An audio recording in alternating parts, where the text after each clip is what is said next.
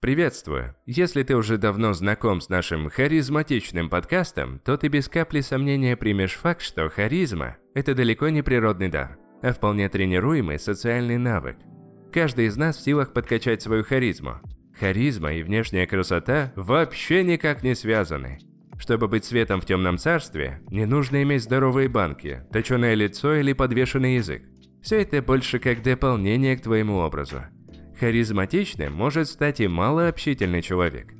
Запомни, харизма – это личная притягательность человека, его способность к проявлению человеческого тепла, интереса и доверия к другому человеку, но с сохранением своего внутреннего стержня. Вот за счет чего мы будем влиять на людей. Мы начинаем. С этого дня мы запускаем полноценный марафон по развитию харизмы. Если ты с нами давно, то некоторые моменты будут для тебя как орешки – но для всех остальных это очень крутая возможность подкачать мышцу харизмы. И что самое главное, пам-парабам, бесплатно.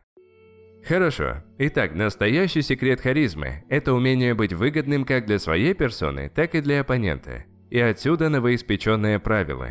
Не отрицай эмоции оппонента. Проявление внимания и сопереживания. Хм, а я что, типа кому-то что-то запрещал до этого времени? Да не в жизни, в нее родимую. Давай на примере. Твоего друга уволили с работы. Большинство людей начали бы ссать ему в уши. Да брось, ерунда, расслабься. Я в моменте. Пролетел который день, фу, бля. Э, или советы по типу «Я бы на твоем месте ему в душу насрал». И не только в душу. Пойми, никому нафиг твои советы не сдались, если ты не даешь собеседнику прожить его эмоцию. Или еще хуже, «Ну как же так? Ты что, не знал, чем это закончится?» Здесь ты не отрицаешь, а только накидываешь на старые эмоциональные дрожжи собеседника. Шило на мыло, короче. Ну и вишенка на торте.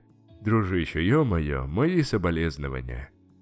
Тем самым твой собеседник в придачу чувствует себя жалким, как серпом по яйцам.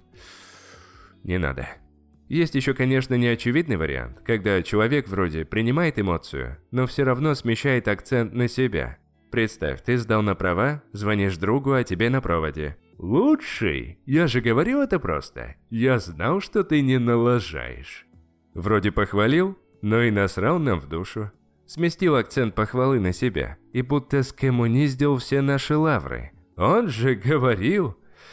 Ой, человеку нужен человек.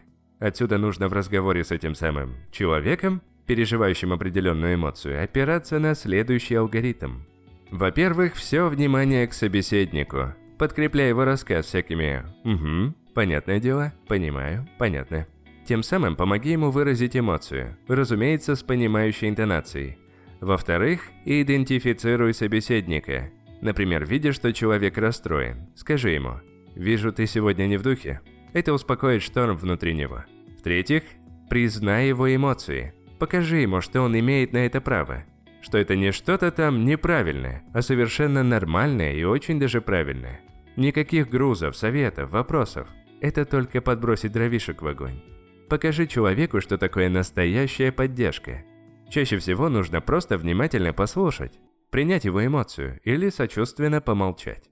И, наконец, не обязательно соглашаться со всеми его словами. Говорит он тебе. «Препод по вождению, ну такой мудила!» Скажи ему.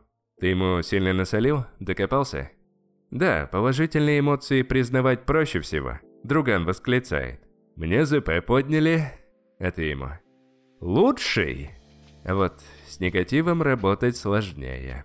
Здесь пригодится психологический прием. Представь, что человек сломал ногу, руку, словом, поломался физически.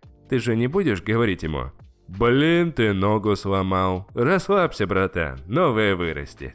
Человеку хреново. Нужно его выслушать, а не причитать и капать на мозги говенными советами. Такс, на сегодня закончим. Практическое задание. Используй алгоритм, что я тебе дал в следующий раз, когда предстоит работать с эмоцией оппонента. Положительный, негативный, неважно. Запомни, человеку нужен человек. Спасибо, что прослушал подкаст до конца. До скорого и всего самого высококачественного. Пока.